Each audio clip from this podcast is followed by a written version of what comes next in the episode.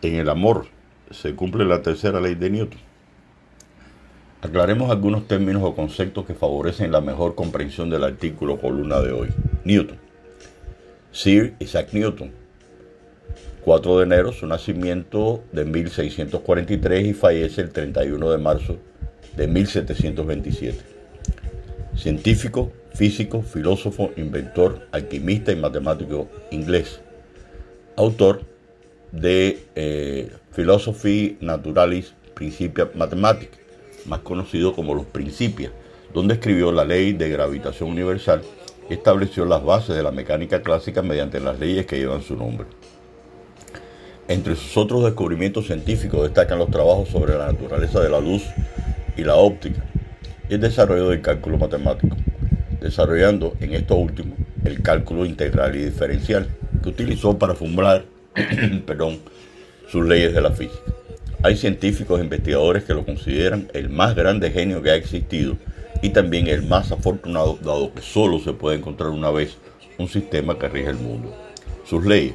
La primera, denominada la ley de la inercia, que plantea todo cuerpo preservará en su estado de reposo o movimiento uniforme y rectilíneo, a no ser que sea obligado por fuerzas impresas a cambiar su estado. Es decir, se afirma que un cuerpo sobre el que no actúan fuerzas extrañas o las que actúan se anulan entre sí, permanecerá en reposo moviéndose a velocidad constante. La segunda ley, la ley de la interacción y la fuerza, donde plantea que el cambio de movimiento es proporcional a la fuerza motriz impresa y ocurre según la línea recta a lo largo de la cual aquella fuerza se imprime. La misma fundamenta las condiciones necesarias para modificar el estado de movimiento o reposo de un cuerpo. Y al fin llegamos a la tercera ley, o ley de la acción y la reacción, la cual expresa que con toda acción ocurre siempre una reacción igual y contraria. Las acciones mutuas de dos cuerpos siempre son iguales y dirigidas en sentido opuesto. ¿Y qué tendrá que ver el amor con todo esto? Se preguntará usted. Hagamos un análisis comparativo lo hace un instante analizado. Las acciones mutuas de dos cuerpos, hombre y mujer, siempre son iguales y dirigidas en sentido opuesto. Y esto último, como evidenciarlo en nuestras vidas, mediante los gustos, deleites o placeres que implica el amor. Deténgase un momento a un alto y mira a su esposa. ¿Qué tiene diferente? Usted alto, ella baja de estatura, sus ojos color café, los suyos claros. Ella delgada, cintura estrecha, usted algo panzoncito.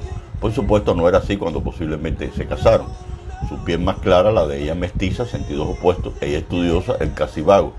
Ella se maquilla, cuida su rostro y su apariencia, cero arrugas el barbudo con la intención de mostrar su permanente virilidad.